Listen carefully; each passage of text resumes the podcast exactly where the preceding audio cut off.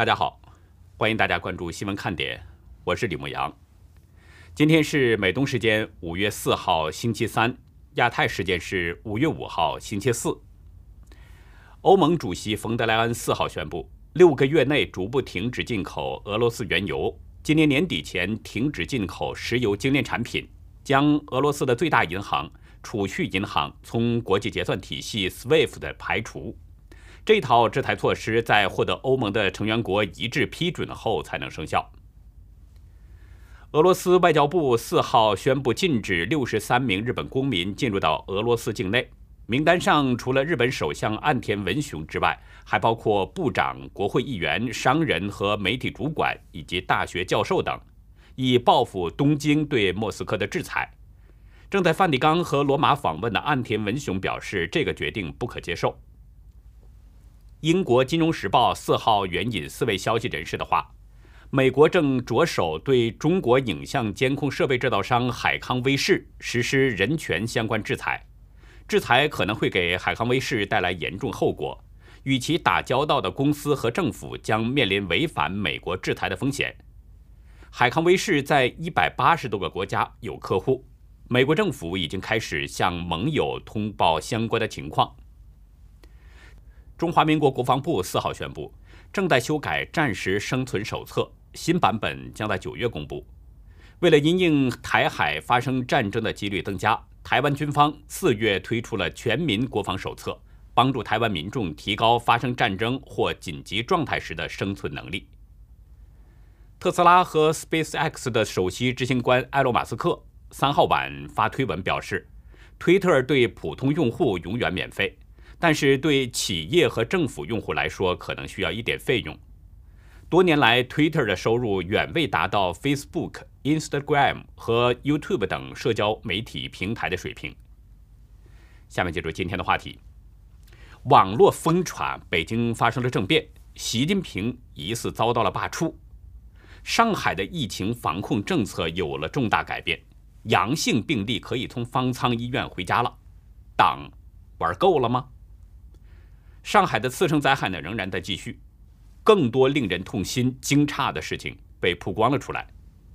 九零后上海才女突发病，叫不到救护车，离世了；独居老人被饿死了；胃出血的老人被延误治疗，也造成了离世。但是政府发放通行证，每张收人民币五十万元。我们首先再重复一下。刚刚发起的爆料行动，因为上海、北京和郑州等等多个地方都有严重的疫情，特别是上海，在封城之下，各种乱象频繁不断的发生。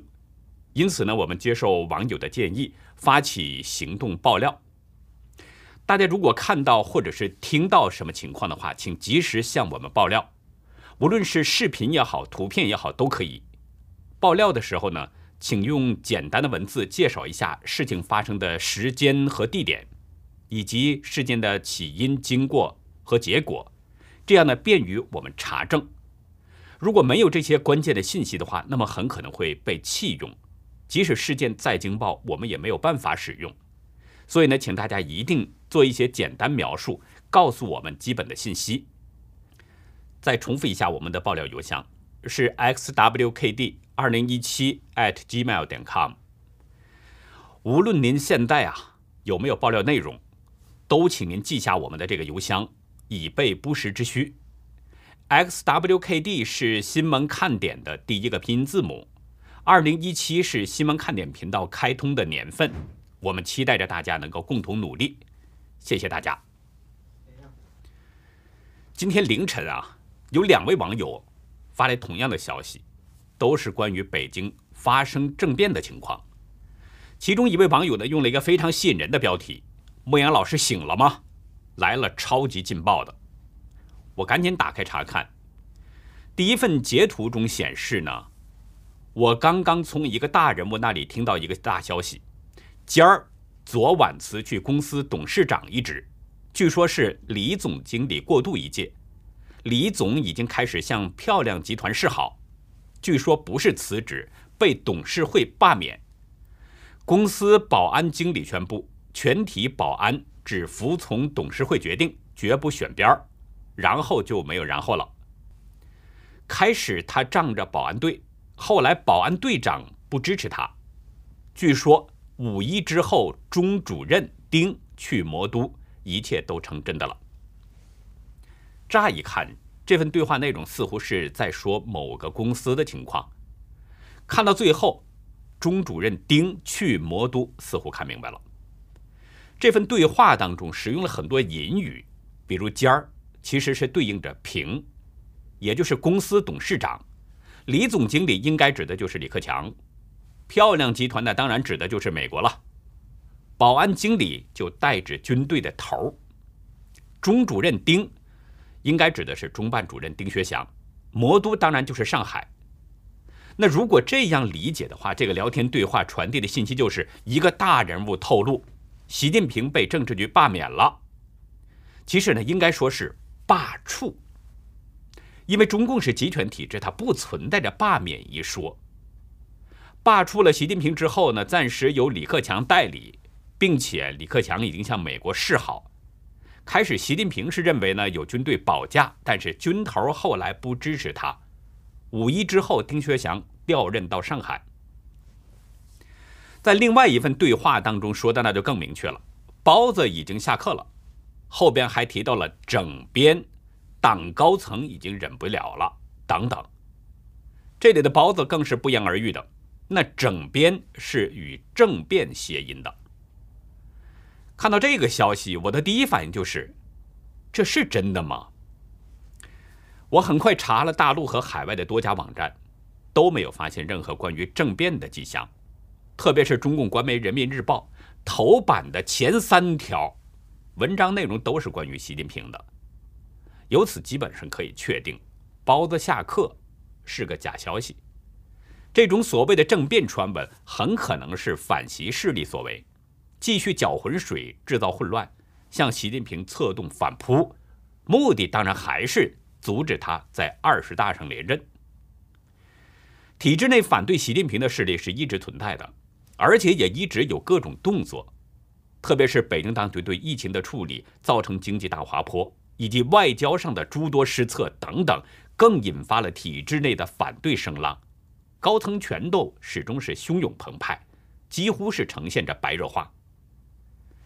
不过，加拿大维多利亚大学政治学教授、前中共总书记赵紫阳的智囊团成员吴国光对法广指出，尽管反对声浪高涨，但是要成功阻止习近平连任第三任期，难度非常大。《纽约时报》也撰文表示，习近平赢得第三个任期几乎是没有问题的事情。相信呢，对这一点，反习势力也是清楚的。那为什么明知道无法阻止习近平的连任，还要制造混乱、策动反扑呢？当然，还是为了帮派利益。现在向习近平施加压力，以争取更多的话语权，从而在聚会分赃的时候得到更多的好处。事实上，反习势力的不断反扑也的确给习近平形成了一定的压力。在上海的疫情防控上，表现是比较明显的了。上海的疫情防控政策已经被迫转向了，或者说，中共又开始去折腾其他地方的人了。今天凌晨，河南郑州已经封城了。河南法制报记者表示，凌晨一点多的时候离开郑州就需要两码两证。也就是健康码、行程码、二十四小时的核酸阴性证明和相关部门开具的证明。所以呢，我们提醒郑州市民，中共折腾完了上海，现在开始又折腾郑州了，请大家千万做好各种准备，不要再重演上海的悲剧。今天呢，上海当局通报本土新增病例连续第十三天下降，过去二十四小时啊。共发现了四千九百八十二例阳性，这是四月二号以来的一个最低数字，比前一天下降了百分之十二点一。上海市政府表示将允许更多企业恢复生产。上海卫健委副主任赵丹丹表示，经过相应的防控措施，防控效果日益显著，封控区涉及人口逐日下降。防范区涉及人口逐日增加，赵丹丹还特别提到，实践研究证明，在恢复期的新冠肺炎患者，核酸检测 CT 值大于等于三十五的时候，样本中是分离不出活病毒的。这意味着这样一些患者已经不具有传染性了，这些人可以解除隔离管控，可以回家了。CT 值是什么意思呢？简单来说，就是这个 CT 值的大小呢，关系着人体内病毒载量的多少。CT 值越小，那么代表样本中病毒含量就越多，传染性越强；反之，这个病毒含量就少，传染性也弱。以前中共的防疫要求，CT 值要求是四十以上才算阴性，但今年三月中旬做了调整，已经下修到了三十五。但是不知道究竟是什么情况。对西方国家所说的大号流感奥密克戎，上海的防控如同洪水猛兽，手段措施是极端严厉。但是在上海折腾了一个多月后，所有人都发现，社会面清零其实就是个笑话，根本实现不了。而更多的人意识到了，在上海采取的极端风控措施，更可能是当局政治内斗的需要。现在上海放宽了 CT 值，大幅度放宽防疫政策，意味着以往被认为阳的那些被隔离管控的阳性患者们可以被释放回家了。换句话说，其实这是中共在变相承认清零政策失败了。事实上，五月一号孙春兰返回北京的当天，已经传出消息，关押在隔离方舱医院的人，不管阴阳。全部回家。在五月一号的两份聊天截图当中，都提到了相关情况。其中一位被隔离在方舱医院的网友啊，提醒他的朋友说：“最近外出一定要小心，保护好自己和娃，因为他所在的方舱好多阳的人，都收到出舱短信了。如果按照当局要求的这个社会面清零，这些人都不符合出舱的要求。”因为要两次核酸阴性才能出舱。在另一份群聊截图当中显示，徐汇区东安新村被关押在隔离方舱的人，不管阴阳全部回家，很多人一直阳，一次阴没有的也回家了。上一周曾经有一位上海的私营企业家给街道打电话，直接揭示出了问题的实质所在。他说：“不是什么时候解封的问题，而是……”你们什么时候玩够了？现在看来，当局在上海现在是玩够了，所以可以让阳性回家了。究竟是阴性是阳性，并不是什么 CT 值决定的，阴阳是党决定的，党需要阴就阴，不阴也得阴；党需要阳就阳，不阳也得阳。上海就是中共内斗的一个战场，两千六百万上海人。都在承受着中共内斗的后果。有一位网友指出，上海白遭罪。是，在这次封城当中，上海人承受了本不该有的苦痛，遭受了本不该有的罪。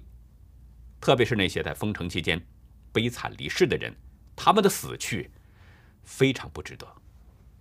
上海人承受了本不该有的苦痛，遭受了本不该有的罪。特别是那些在封城期间悲惨离世的人，他们的死去非常不值得。上海在今天仍然通报了死亡病例，在过去二十四小时共有十六例病患死亡。跟以往一样，当局仍然把死亡直接原因归结为是晚期肿瘤或基础疾病，而对于在次生灾害中离世的人，当局只字不提。今天有消息传出，《文汇报》记者，被称为“上海滩才女”的童维京，疑似去世了。消息说呢，这位九零后的姑娘离世的原因是突发心脏病，抢救无效去世。但是有网友透露，童维京突发心脏病是不假，但并不是抢救无效去世，而是因为叫不到救护车，最终拖延而死。我无法确定这些消息的真假，因为目前各家网站上还查不到他去世的消息。不过微博上已经有人为他点起了蜡烛。本月一号呢，静安区长乐路某小区的一幢楼内，有一位独居老人吴小伟，因为饥饿过度已经去世了。这件事在网络上流传很广。曝光这起事件的呢，是一位老人的邻居，也是独居的女生。当天下午啊，有人敲老人的房门，但是没有人回应。于是呢，就报告了居委。居委随后带人来打开了房门，房间内传出了强烈的恶臭。有目击者表示，房门打开的时候，老人靠在门边，像是要开门，人已经瘦成了皮包骨，很可能是饿死的。没有人知道老人是哪一天去世的，更没有人知道老人去世之前经历了些什么。但是让独居女生感到恐怖的是。相关人员在当天并没有运走老人的遗体。第二天，女生经过老人门口的时候，发现门半开着，老人的遗体还在门内。极度惊恐的女生立即报案，但警察拒绝上门，让她联系居委，而居委则表示殡仪馆的车辆要排队等着。不仅如此，居委会还拒绝向女生透露。殡仪馆服务申请人，甚至呢还搞错了老人的名字，直到当天傍晚，老人的遗体才被抬走。女生回忆，他们曾做过五次核酸，但老人就没出来过。居委会知道全小区只有老人没下楼，却从不过问。他感叹，哪怕居委会只要关心过一次，老人或许就不会死。这位女孩还表示，他们明明有钥匙，为什么不在我第一次反应他起不来的时候就派人过来？这不就是居委会也在杀人吗？今天，一位身在香港的上海朋友给我写了一封长邮件，他告诉我，他的奶奶在封城期间因为胃出血延误治疗，最终离世了。邮件中是充满了遗憾、愤怒和悲伤。为了说起来方便呢。我称呼这位土生土长的上海朋友为小张。小张告诉我，他的奶奶生性倔强，无论是战乱、饥荒和文革等等，都没有压垮他，身体一直非常健康，没有任何慢性病。但是他的生命却永远静止在了二零二二年四月十九号的凌晨。小张表示，他的奶奶肯定不会想到，身处一线城市、国际金融中心的上海，自己竟然会在这个和平年代败给了风控，死因只是胃出血。小张的家呢，在上海虹口区。疫情刚起的时候啊，还是呢管控区，担心独居奶奶的安全，小张七十多岁的爸爸就把奶奶给接到了一起居住。虽然奶奶有七个子女，但是与小张的爸爸是感情最深的。四月十五号吃晚饭，奶奶突然恶心，吐出的米饭上有血，大便也有血。于是小张的爸爸就决定送奶奶去医院，立刻跑去居委会开通行证，并由居委会帮忙联系附近的医院。居委会表示，还好是管控区，如果是封控区的病人。医院根本不接收，幺二零也不会接人。当时很多医院不接受病人，电话也打不通。最后呢，是找到了杨浦区的一家小医院，说愿意接受病人。随后，小张的爸爸就开始联系幺二零了。已经是晚上六点多了，但是三个小时之后，幺二零在晚上九点多才到。到了医院，先。做核酸检查，阴性才能看病。